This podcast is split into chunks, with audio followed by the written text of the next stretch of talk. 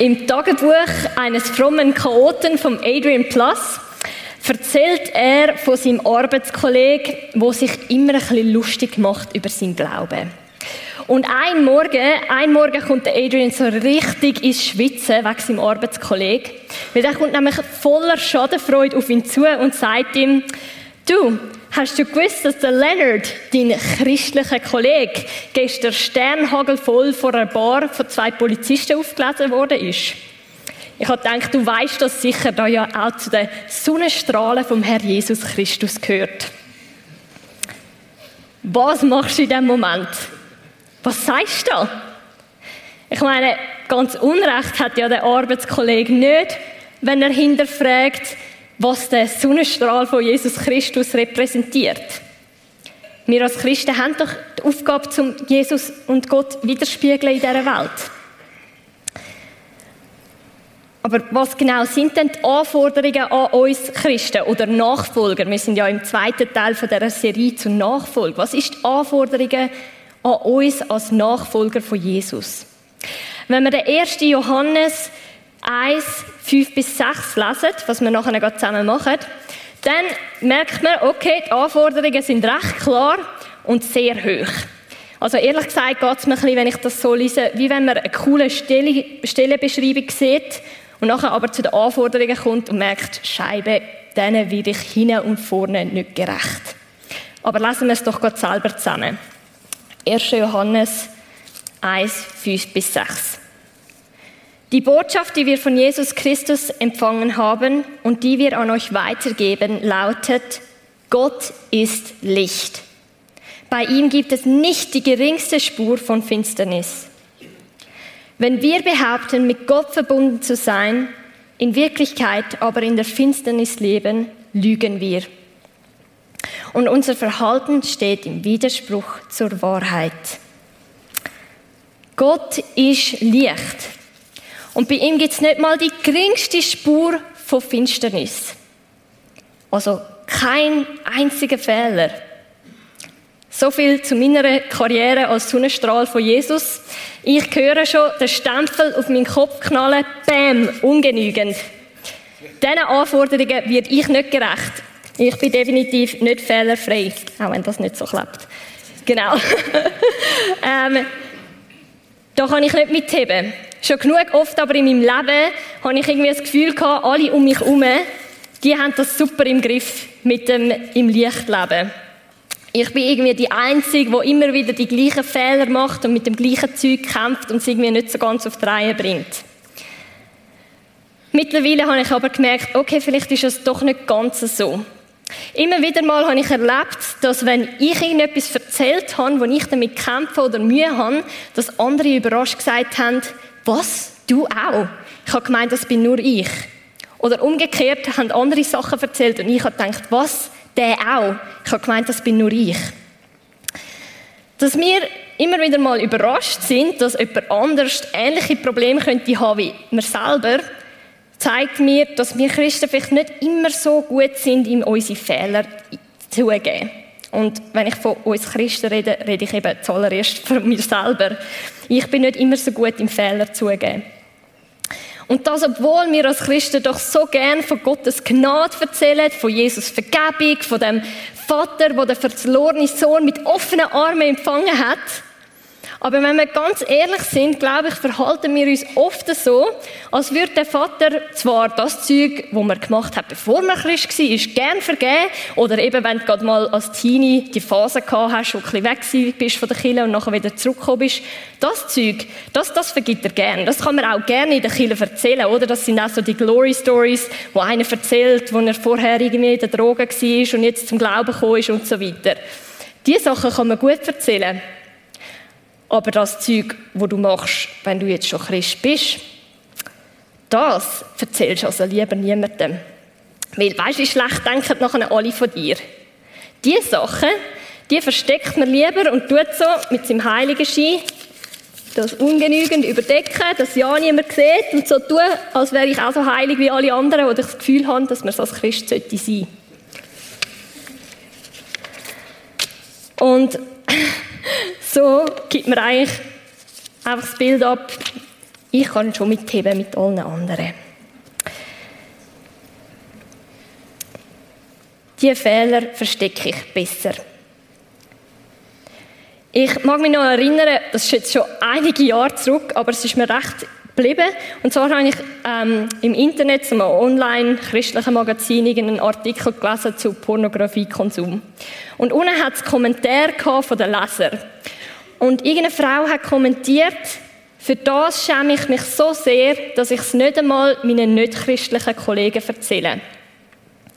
Nicht einmal meinen nicht-christlichen Kollegen. Also die Frau würde lieber ihren nicht-christlichen Kollegen Sachen erzählen, die ihr peinlich sind, als ihren christlichen. Wie verkehrt ist denn das? Also verstehe mich nicht falsch, ich verüble es dieser Frau nicht, wenn sie ihren nicht-christlichen Kollegen mehr vertraut. Aber es hat mich traurig gemacht. Weil es sollte nicht genau umgekehrt sein.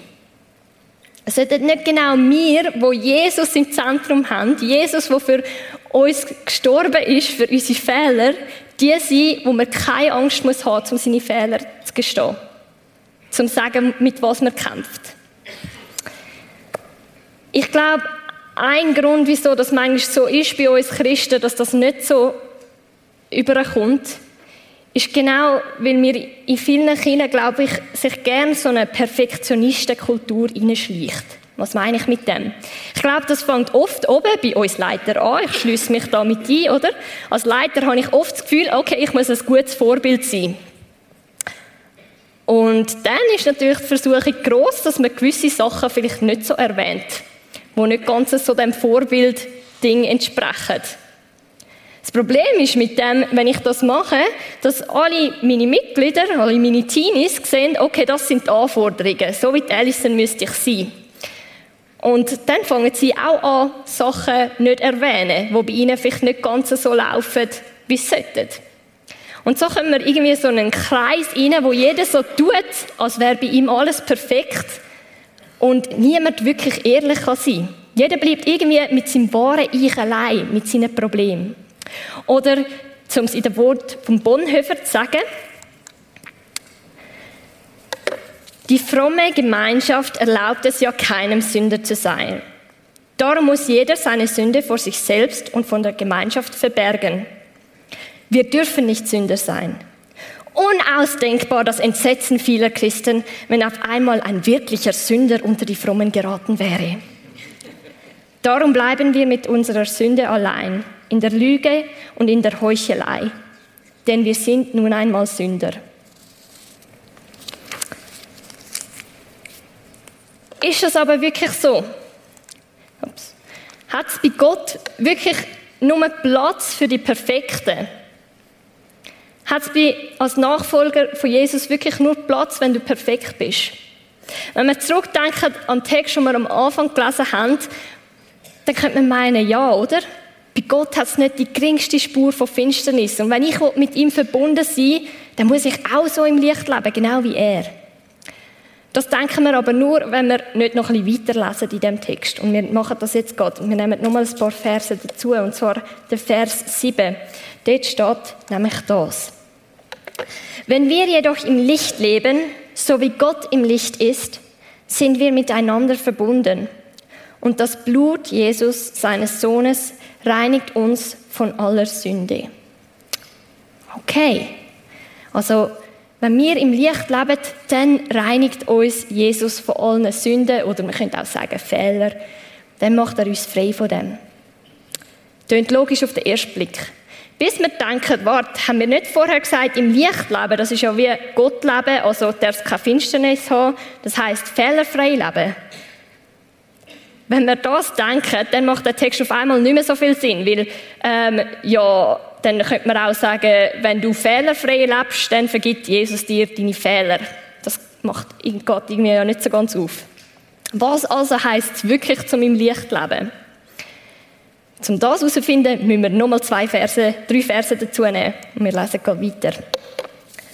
Wenn wir behaupten, ohne Sünde zu sein, betrügen wir uns selbst und verschließen uns der Wahrheit.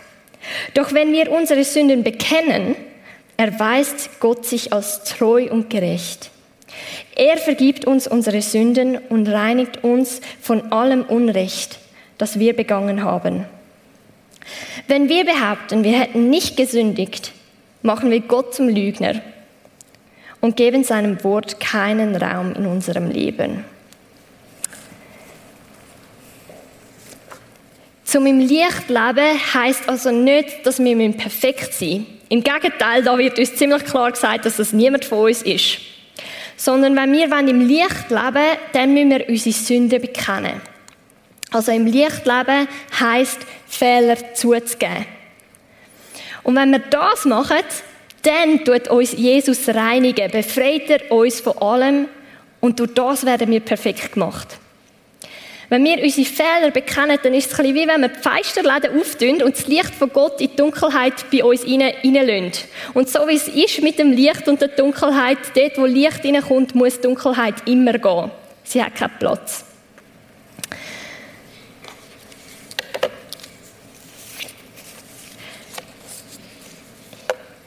Wir müssen also unsere Fehler zugeben, wenn wir mit Gott verbunden sein und in seinem Licht leben.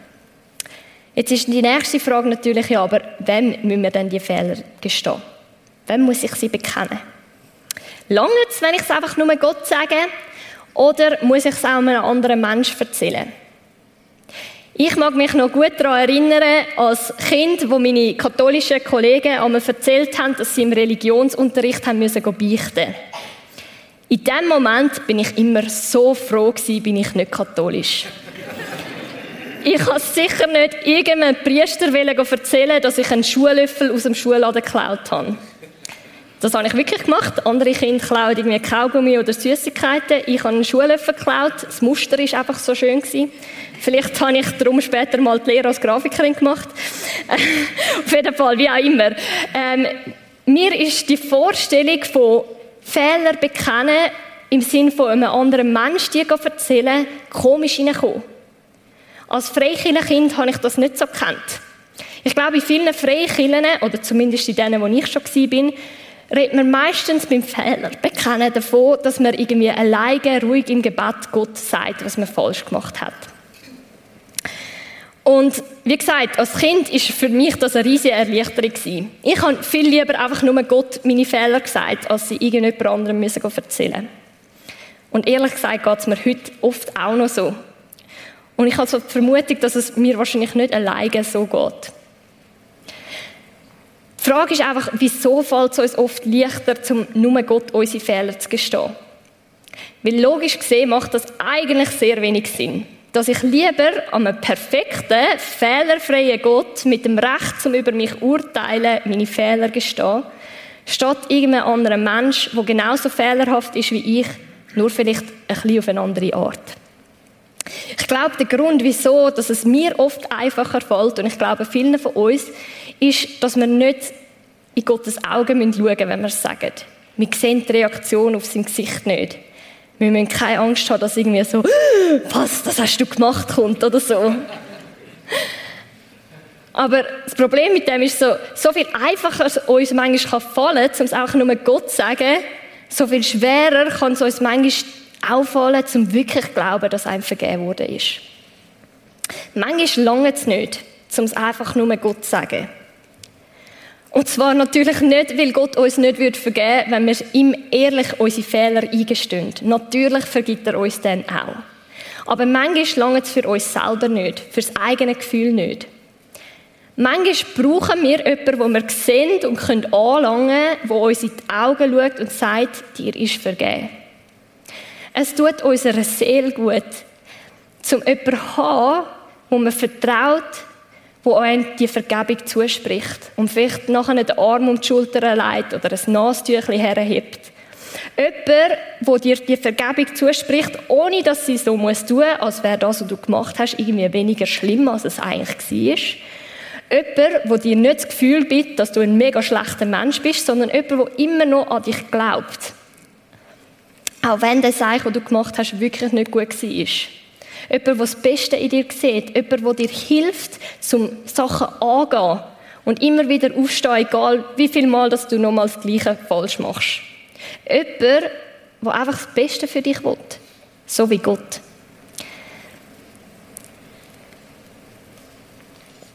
Ich glaube, das ist der Grund, wieso auch Jesus uns die Autorität gibt, zueinander Vergebung zu sprechen. Weil wir das manchmal brauchen, damit wir es wirklich annehmen können, dass uns vergeben worden ist.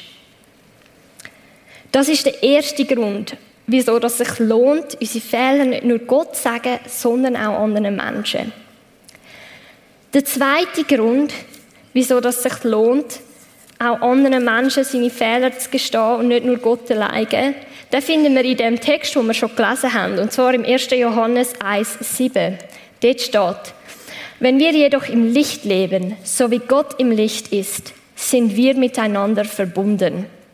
Und das Blut Jesus, seines Sohnes, reinigt uns von aller Sünde.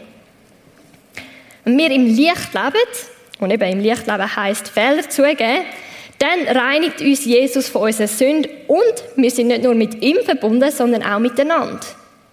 Jetzt nochmal, es steht da nie, dass man seine Sünde muss jemand anderem bekennen aber ich frage mich ernsthaft, wie viel Verbundenheit unter uns entsteht, wenn jeder die unschönen Teil von sich selber von den anderen geheim behaltet. Dann passiert doch genau so eine Perfektionistenkultur, die ich am Anfang ein bisschen plakativ beschrieben habe. Dann bleibt jeder mit seinen Problemen, mit seinen Sünden alleine und versteckt den unschönen Teil von der anderen. Und am Schluss kennt einem eigentlich gar niemand so ganz. Weil wir gar niemandem die Chance geben, um uns ganz zu kennen.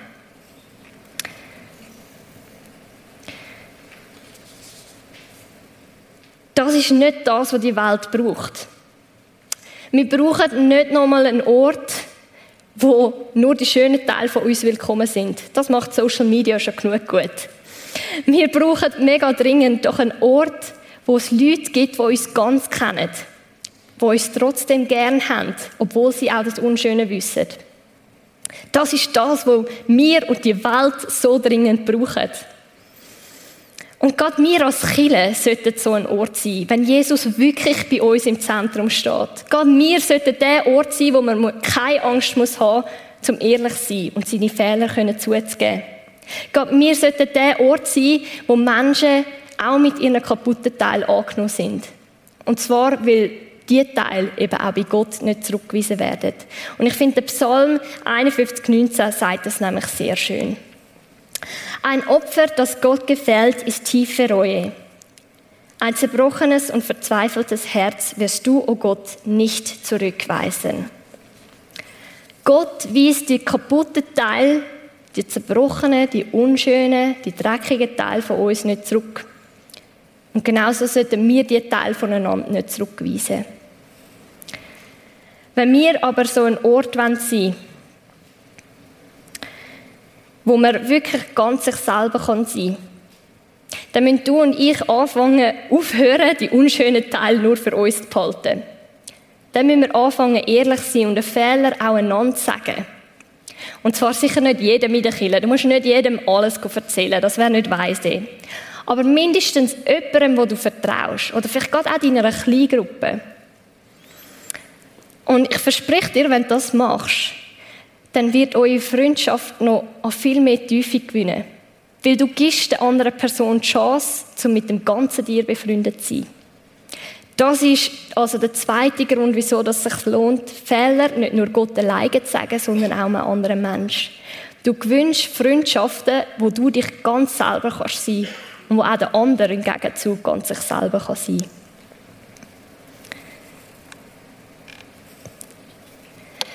Fasse das nochmal zusammen. Wir haben gesehen, im Lichtleben heisst nicht, dass man perfekt sein muss, aber dass wir unsere Fehler zugeben.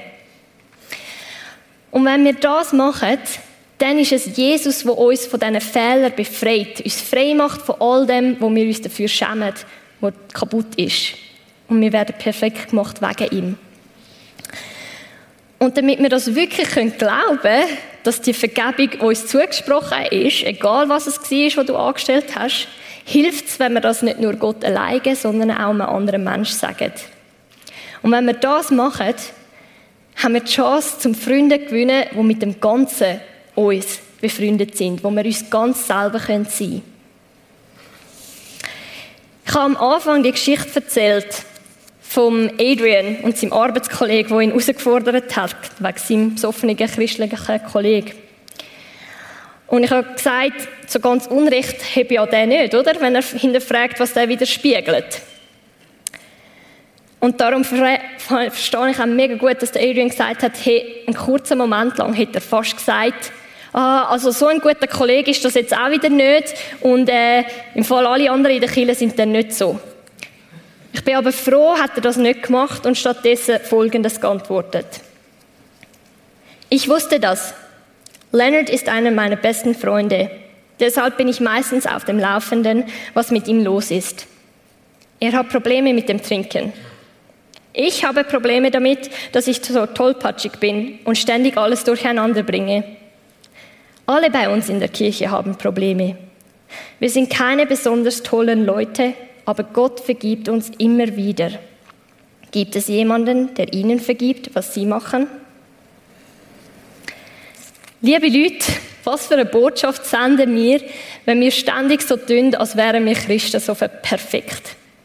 Das ist keine gute Nachricht. Mit dem verkünden wir nur nochmal einen Ort, wo du nicht willkommen bist, weil du nicht genügst. Das braucht die Welt nicht. Aber wie dringend brauchen wir es zu hören, alle bei uns in der Kirche haben Probleme. Wir sind keine besonders tollen Leute, aber Gott vergibt uns immer wieder. Ich wünsche mir das von Herzen, dass wir da in der Prismakille so ein Ort sein dürfen wo Menschen mit allem, was sie sind, angenommen sind, wo man nicht Angst haben muss, um seine Fehler zuzugeben, wo man seine kaputten, unschönen, dreckigen Teile nicht für sich muss behalten weil das ein Ort ist, wo einem Vergebung zugesprochen wird. Und zwar ohne, dass irgendetwas schön geredet wird, was man gemacht hat, noch, dass man das Gefühl bekommt, dass auf einem oben geschaut wird. Sondern einfach ein Ort, wo man weiß, da sind Leute für mich und sie gehen mit mir zusammen vorwärts. Dass wir so ein Ort können sein, müssen du und ich anfangen, unsere Fehler zugeben. Und mit dem wollte ich euch heute Morgen herausfordern. Überleg dir, wer sind die Personen oder die eine Person, wo du vertraust. Und fange an, ihr wirklich ehrlich zu erzählen, wo das du anstehst, wo du strugglest. Und ich verspreche dir, dass egal was es ist, Gott dir jedes Mal wird vergeben. Weil das verspricht er nämlich in seinem Wort. Amen.